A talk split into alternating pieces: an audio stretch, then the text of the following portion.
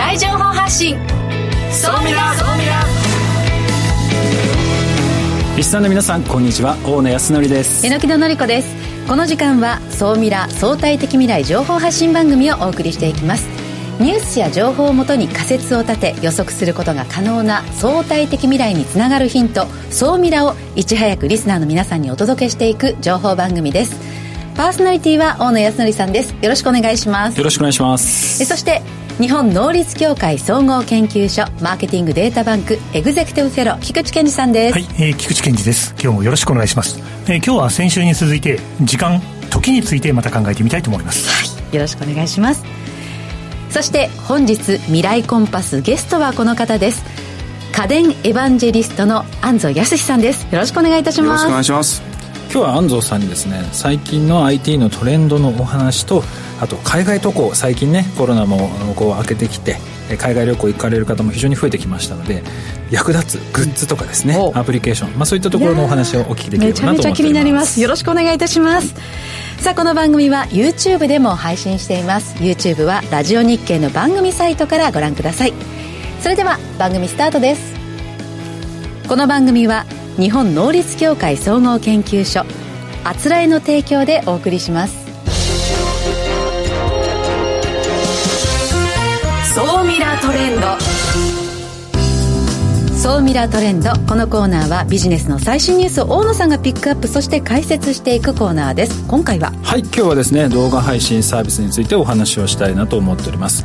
うん、いやあの WBC 日本優勝 おめでとうございます、ね、すごかったですよね。でもこれもあの動画配信サービスでもう見れるようになってきていて。ご覧になりました？見てました。あの前後もう全部放送してくれるじゃないですか。そうなんですよ。それがすごいなと思いました。そうしかもすごいなと思ったのがえテレビだともう一方的に流れるだけなんですけど、うん、ダイジェストをその場でリアルタイムに見たりとか、はい、そういうのもできる機能がついていて本当に進化してきたなと。本当に。えでダイジェストもなんか一つ目二つ目三つ目でなんかこう表示が出てくるんですよね。そうなんですよ、ね、わそれもすごいなって改めていや変わりました、うん、今日はそのあたりもちょっと中心ですね、うん、動画サービスがどうなってるのかちょっとお話したいなと思ってます、はい、で国内のですね動画配信シェアのトップ5を見てみますと、うんうん、1位はネットフリックスで2位がアマゾンプライムで3がフールでディズニープラス UNEXT とまあ続いていくんですけどやっぱりネットフリックスもアマゾンでまあ半分ぐらいの、まあ、シェアを占めてると。6割ですね。うん。でどうどうですかね？菊池さんとかはなんかこの動画配信サービスってどういうの使われてます？あそうですね。ずらっとある中ではですね、まあ、やっぱりアマゾンプライムと、うん、あのなぜかネットフリックスを契約しないんですけど、うんうん、あとは今度パラビと一緒になる UNEXT さんとかですね。はい、あとはあの NTT ドコモさんがやってる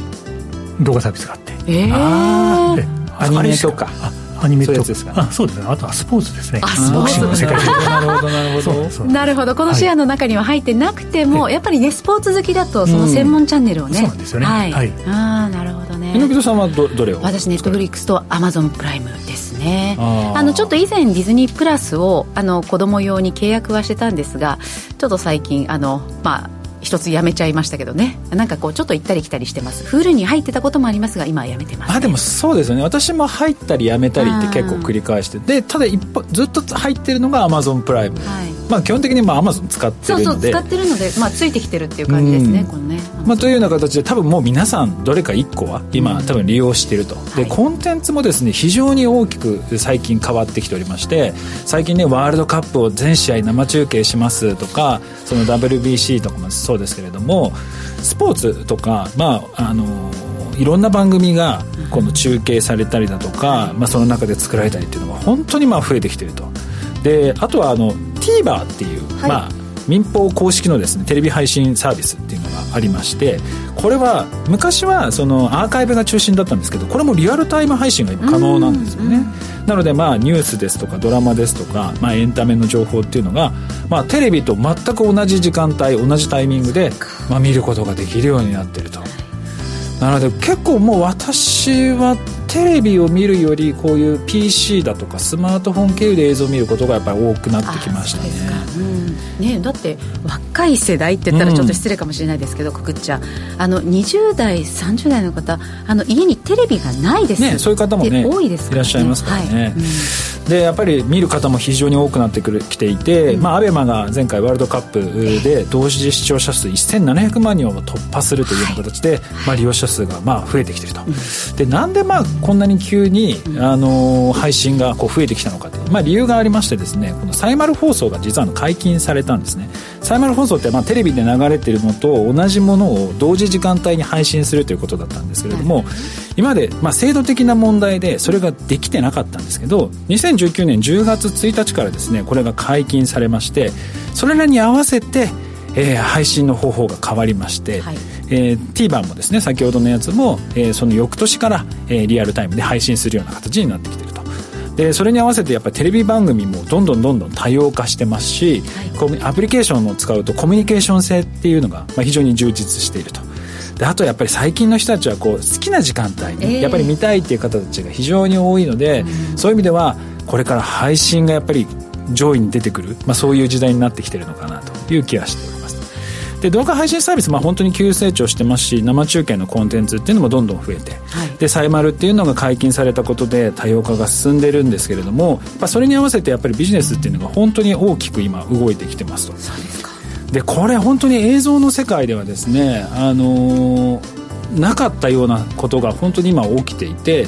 映像もですねその AI が作るようになったりだとか時代もそうですし法律も変わってきたっていうような形でもう新しくこうビジネスが生みられ変わるチャンスですのでとにかくなんかいろんなものを体験して、い、ろんな AI いろんなツール動画を作るソフトとかいろんなのあるんでまずはなんかやってみながら自分たちの会社とかビジネスにつなげられる方法っていうのをぜひ模索していただければなと動画も AI ですか。そうなんです。もうねいろんなことが今できるようになってきてますので ぜひあのこの辺チャレンジしていただければなと思います、はい、ここまでは総ミラトレンドでした。一旦 CM です。相対的未来情報発信。総ミラ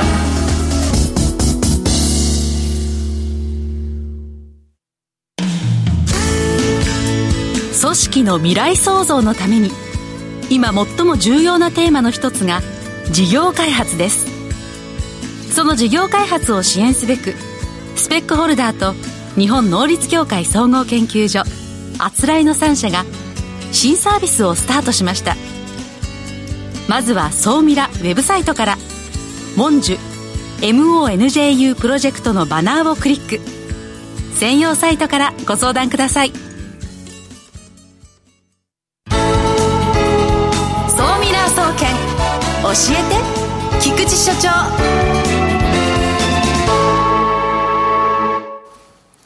最新データから未来がわかる総ミラ総研教えて菊池所長のコーナーです。よろしくお願いします。はい、今日もよろしくお願いします。えー、今日はですね、あの、総ミラ総研も第85回ということで、まあ、回を重ねてきたんですけども、まあ、前回に引き続き今回までですね、時間、時についてもう一周ちょっと考えてみようということで、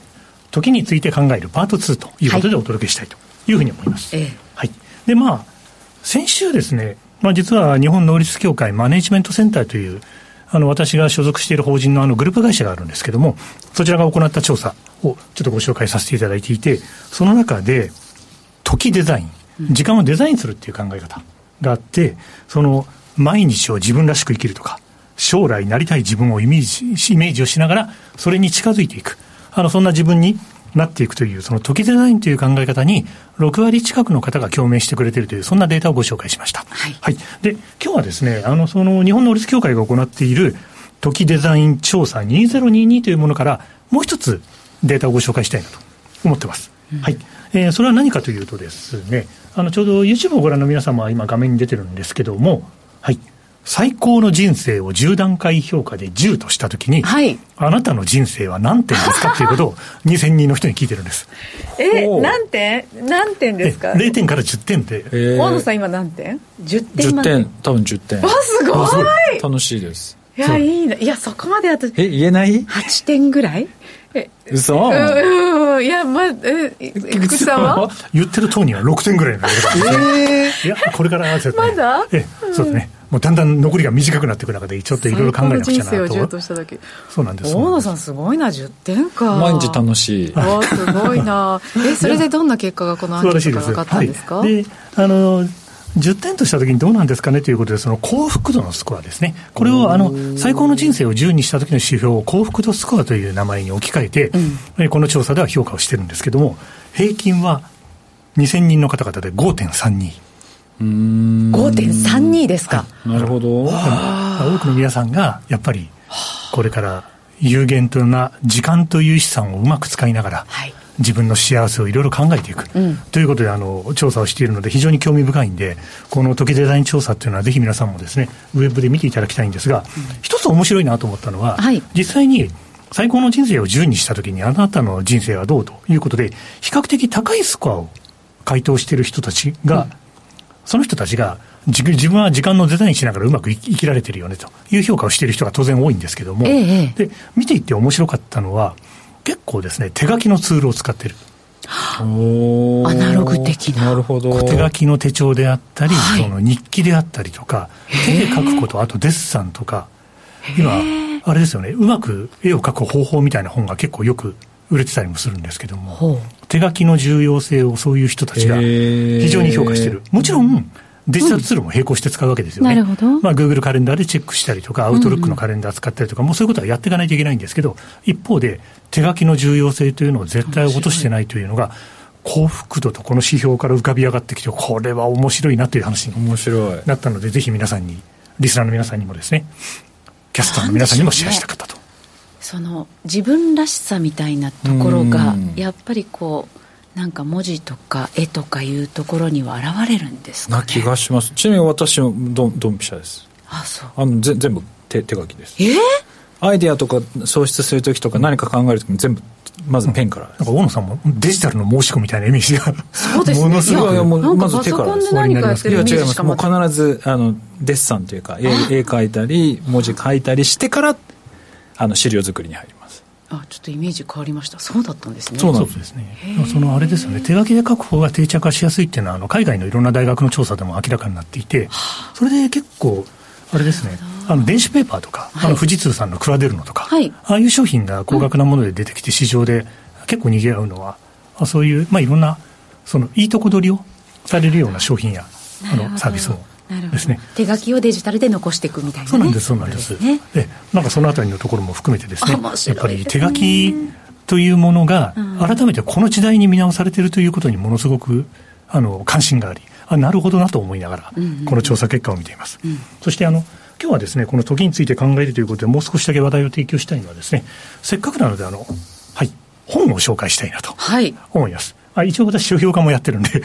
あの一日一冊以上時間について、あそうですね、はい、ありがとうございます。毎日修行のような生活を送っておりますけど、時間について考えるためのおすすめの書籍は3冊あります。一つはですね、もう昨年大ベストセラーになって、多分近年の時間本で一番売れたのが、限りある時間の使い方っていうですね、オリバー・バーグマンさんが書いた本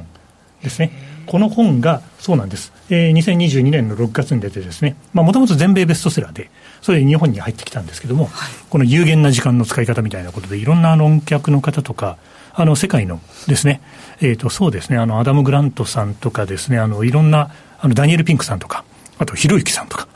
いろんな方が、この本をものすごく紹介している中で、あのなるほど、限りある時間を受け止めてどう使うんだみたいなことで、これは確かにいい本になるということで、限りある時間の使い方、リスナーの方、そうみなフリークの方、ぜひ読んでいただきたい一冊です。今日はせっかくなんで、あと2冊紹介しましょう。はい。うん、AI 分析で分かったトップ5%社員の時間術。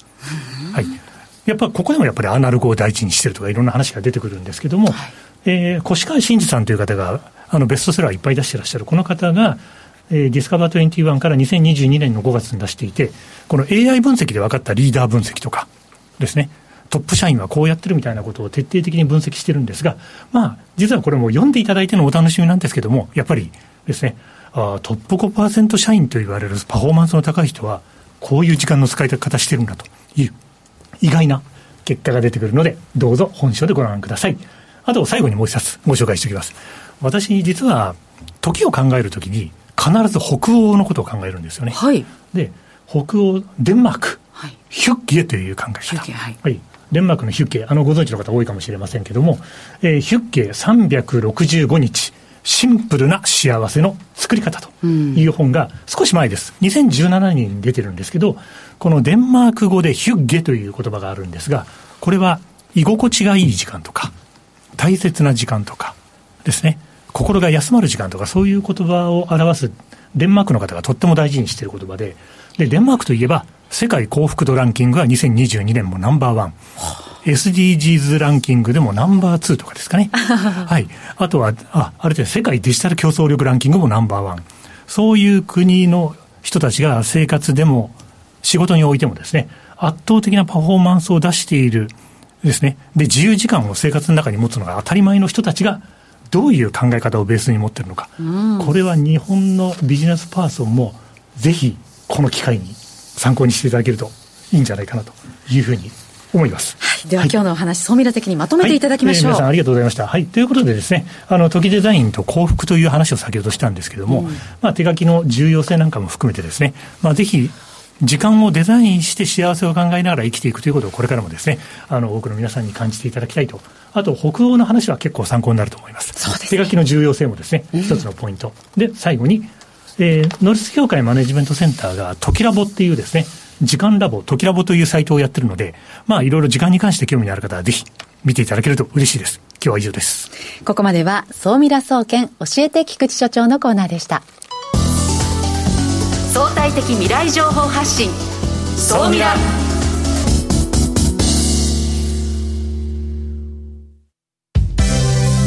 ここで JMA システムズグループのあつらいからのお知らせです。ウェルネス経営にもっとワクワクを。企業のウェルネス経営を強力にサポートするウェルネスエールウ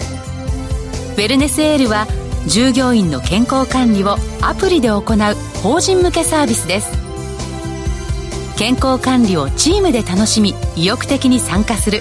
だから続く。新しいウェルネス経営の形をウェルネスエールが提供します詳しくは「ウェルネスエール」で検索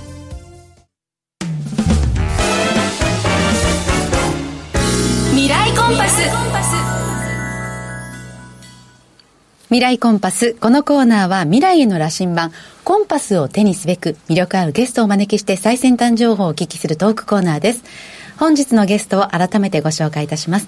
家電エヴァンジェリストの安藤康さんです。よろしくお願いいたします。よろしくお願いします。半蔵さん、ま、4か月ぐらい前ですかね。そうですね。おそらく多分その時に出演された時からもまた急激にこの IT の世界っていうのが進歩してきてますので、はいはい、ちょっと今注目のトレンド情報っていうのを今日ちょっとお聞きできればなとはいわかりましたあの先ほど話題になっていたあの、えー、まあ、ネットフリックスだとかそういう、はい、その、えー、動画配信サービスの話題ありましたけれどもあれがやっぱり、あの、まあ、ベースになっていてというか、うん、あの、チューナーレススマートテレビっていうのが増えてきてるっていうのがありますね。部屋の中でコードなしにこう、いろいろ動かせるやつですかあの、もう、とにかくテレビが見らんないんですよ。はい。チューナーがないので。ああ、テレビなくていいんだ。はい、そうだ、あの、画面だけってやつですね。そっか。そうですね。それで、まあ、スマートテレビの機能がついてるので、ネットフリックスももう、ああの、アマゾンプライムもアメンバーも見られるという感じですね。だから地上波見れないってことですか、地上波見られないです。地上波見れないテレビが売られているっていう。はい。はあ。まあ、その、もう子供、今の子供って、うん、もうあの、タブレットとか渡されたり、もうスマートテレビを操作して、ずっとアンバーマン見たりだとか、はい、仮面ライダー見たりとか、そういうことをもう、もうネイティブでやってるんですよね。そういう子供が大人になっていくと、当然もう、そのテレビ、テレビはこの番組見てたとしたら、はい、この番組最初から見たいって親に言う。そうすると親はそんなことできないって言うんですよ。でもなんでできないのかは理解できない。もうそうすると、リアルタイムのテレビ番組って見見たくもないっていうことになってくると思うんですよね。まあね、指定された時間帯で指定されたものしか見れないから。そうなんですよ。で、あの、テレビには、最近のテレビってもう本当に、まあ 4K が見られる、はい、放送が見られるだとか、あともうテレビ番組もあのハードディスクをつなげば、テレビ番組も録画できたりだとか、スマートテレビ機能もついてたりだとか、もうその、なんていうんですかね、てんこ盛りで全部入りになってるんですけど、でも、本当にちゃんと録画してテレビをしっかり楽しみたい人って全録のレコーダーを買ったりだとか別に結局用意するんですよ、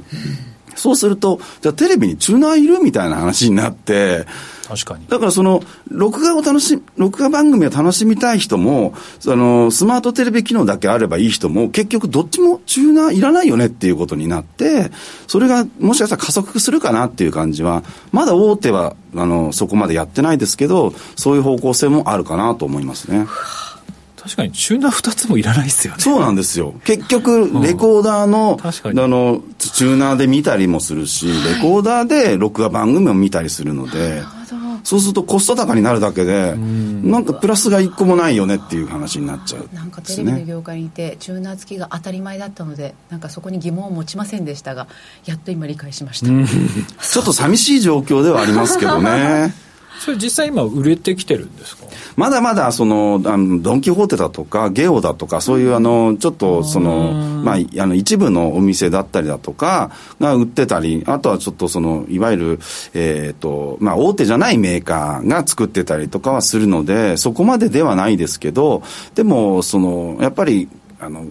なんですコストにすごく、まあ、気にする若い人だとか中心に、まあ、増えてきてると思いますね。うん、ねテレビ見ないならあこっちの方が5万円安いわと思ったら、うん、そちらをね選択するって当然ありそうです、ね、そうなんですよ。あとはやっぱりそのゲームだけしたいっていう人は、ディスプレイに、例えば AmazonFireTV をつけて、スマートテレビ化するみたいなのもチューナーレススマートテレビの新たな形なので本当にチューナーいらないっていう人がどんどん増えちゃってる感じはありますね。まあ、そういった部分では、ね、冒頭もちょっとお話しましたけどテレビというか映像の楽しみ方っていうのが本当ここ数年で変わってきましたね。いや本当そうですね。もうワールドカップみたいなのもやっぱな、同時中継でされされるようになっちゃうと本当になんでテレビで見るのみたいなことになりかねないっていうところですよね。そうなんですよね。以前ちょっと総ミラでもあの扱ったことがあるんですけどネットフリックにしてもアマゾンにしてもやっぱり月額サブスクリプションの売り上げが尋常じゃないぐらいあって、はい、その一つの番組でその使う、ね、あのシーズンの予算と番組の制作予算と日本のキー局全部の番組予算足した金額がほとんど同じっていう。そうなんですよね。全世界で配信できちゃうので。そうなんですよ。もうだからやっぱり調達のとか制作の予算の桁が2つぐらい違うんでやっぱやっぱりいいものも出てきちゃうし。そうですねねえ。ー、他は気になることありますか？あとはですねあの、えー、以前にもお話ししたかもしれないですけどスマートホームというのが、あのあらま、改めて、ま、注目されていますというか、あの、2017年頃に、えっと、アマゾンの、えー、アレクサ、グーグルアシスタントだとかが出てきて、まあ、グーグルホームだとかが出てきて、そのスマートホーム注目されたんですけれども、えっと、アップルも、まあ、まあ、ホームアプリだとかで、それぞれのが、まあ、乱立しているとか林立しているような形になってて、互換性が今一つなかったのが、うんうんえー、マターという、まあ、業界団体のその企画が、まあ、作られて、で、まあ、昨年末ぐらいから、えー、まあ、実際には今年に入ってようやく、まあ、製品が出てきたというところで、まあ、それによって、まあ、例えば iPhone ユーザーだと、もう、あの、ホームアプリとかを使って家電を、まあ、管理したり操作ができるようになると。まだまだ始まったばかりなんですけれども、これによって、まあ、スマートフォームが、えー、これから、えー、充実していくのと、まあ、一般的にも使われていくようになるのかなという感じはしていますね。でもあのこれから、まああのまあ、4月の新生活を始められる方もいると思いますし、あとそのお子さんが新入学とかで、うんあの、まあ、小学校通ったりするじゃないですか。もちろん、あの、親御さんが、あの、迎え入れるのがベストですけれども、私なんかも承認の頃から鍵っ子をしてたりとかしてたんですが、はあはあそういうのも、あの、スマート、まあ、ロックとかを使うことによって、あの、子供が一人で、まあ、家出入りして鍵もしっかり、まあ、閉めて防犯もできると。うんで、そのスマートロックっていうのも、以前はスマートフォンで開け閉めができるっていうだけのものが多かったんですけれども、それだとお子さんに、小1のお子さんにスマート、あの、スマートフォンを持たせるってないじゃないですか。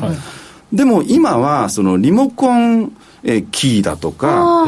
あとそのカードをタッチするだけで開けられるあの端末を別売りにしていたりだとか、そういうのが出てきたことに、あと指紋でタッチとか、暗証番号とかいうのがあったり、私も最近それをあの、えー、スイッチボットのスマートロックっていうのは導入したんですけど、はい、